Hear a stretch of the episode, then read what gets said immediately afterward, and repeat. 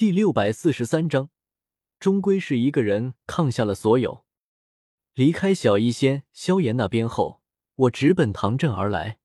再次进入这座大殿时，里面人影寥寥，那些焚炎谷长老大多散去，只剩下唐镇赤火长老、唐火儿等几人。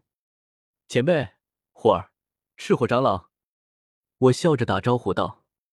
唐火儿站在唐镇身后，对我眨眼偷笑，宛如调皮的小妹妹。唐振却是不苟言笑：“纳兰叶，你来见老夫，所谓何事？”嘿嘿。小事，就是想找前辈借点东西。这里没什么人，也不需要遵守太多礼节。我从那戒中取出一张纸，直接递给唐振。他接过后，低头细细看去，片刻后抬头看来，似有些奇怪。这上面都是一些药材吧？还都挺珍贵的。你一个人炼丹，不可能需要这么多药材。你借来做什么？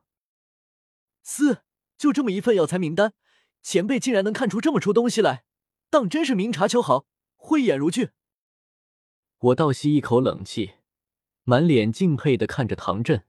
前辈所言不差，这些药材不是我要用，而是萧炎和前辈请来的那群炼药师起了冲突啊，不，来了兴致，想要斗丹。这些药材是给他们斗丹用的，还请前辈相借。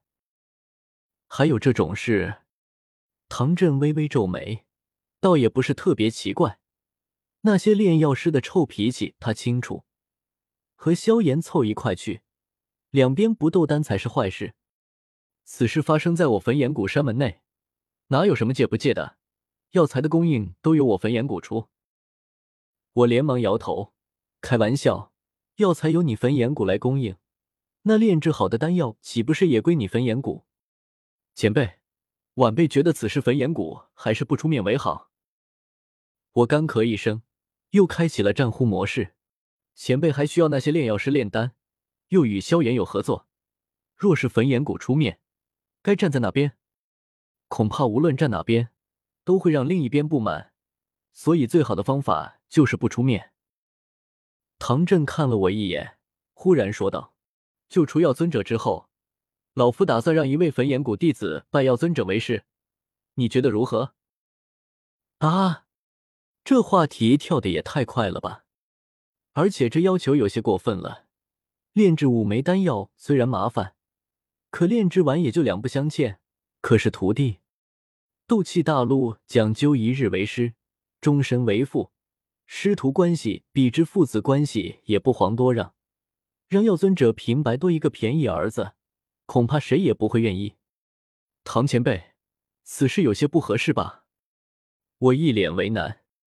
唐振低头看着手中的药材名单，好似没有听到我的话，喃喃自语道：“这些药材，我焚炎谷的库房中好像都没有。”我精神一振，这老家伙是想拿药材的事威胁我？开玩笑，我堂堂监察左使，可能受这个威胁吗？药尊者毕竟年纪大了，能多一个徒弟帮忙继承药老的炼药之道，这是好事啊！我眨了眨眼睛。只是唐前辈，这事情我一个人也没法做主。不过这是好事，我会尽力去劝萧炎和风尊者的，让他们体会到前辈的良苦用心。良苦用心，赤火长老一脸古怪，派一名焚炎谷弟子拜药尊者为师，这纯粹是这了焚炎谷的利益，哪来的什么良苦用心？他偏头看向唐振，见到后者的一些表情。顿时明白了这位谷主的态度，算是答应了，连忙干咳一声，开口说道：“谷主莫不是忘了，前些日子刚有一批药材送入库房，这名单上的药材好像都有。”原来如此，老夫就说嘛，我堂堂焚炎谷，还会连些药材都拿不出来？唐振恍然大悟，将手中的药材名单随手递给赤火长老，赤火。你带那蓝叶去库房取药材吧。是，谷主。赤火长老接过名单，装模作样的行礼说道，看得我一脸腻歪。这唱双簧给谁听呢？药尊者是什么人？那是大陆上最顶尖的炼药师，魂殿追了药老这么多年，都还千方百计想将他抓回去，就可想而知药老有多厉害。就那张名单上那么点药材，你们就想要一个药尊者弟子的名额，打发叫花子呢？前辈，我忽然想起来，萧炎和那些炼药师斗丹所需要的药材不止这么点，他们人数太多了，足足有近二十号人呢，需要的药材太多了。我毫不犹豫又报了一堆药材的名单，要说有多珍贵，也不是很珍贵，但也绝对不是能随便给人的。唐振一脸肉疼，重重一拍大作扶手，喝道：“小子，要是药尊者无法理解老夫的良苦用心，该如何？”我自信一笑，伸手拍了拍自己的脖子，啪啪作响。小子头颅在此，若是不能说服药尊者，前辈只管摘了小子头颅，小子绝无半句怨言。唐振无语，又往自己身上扛。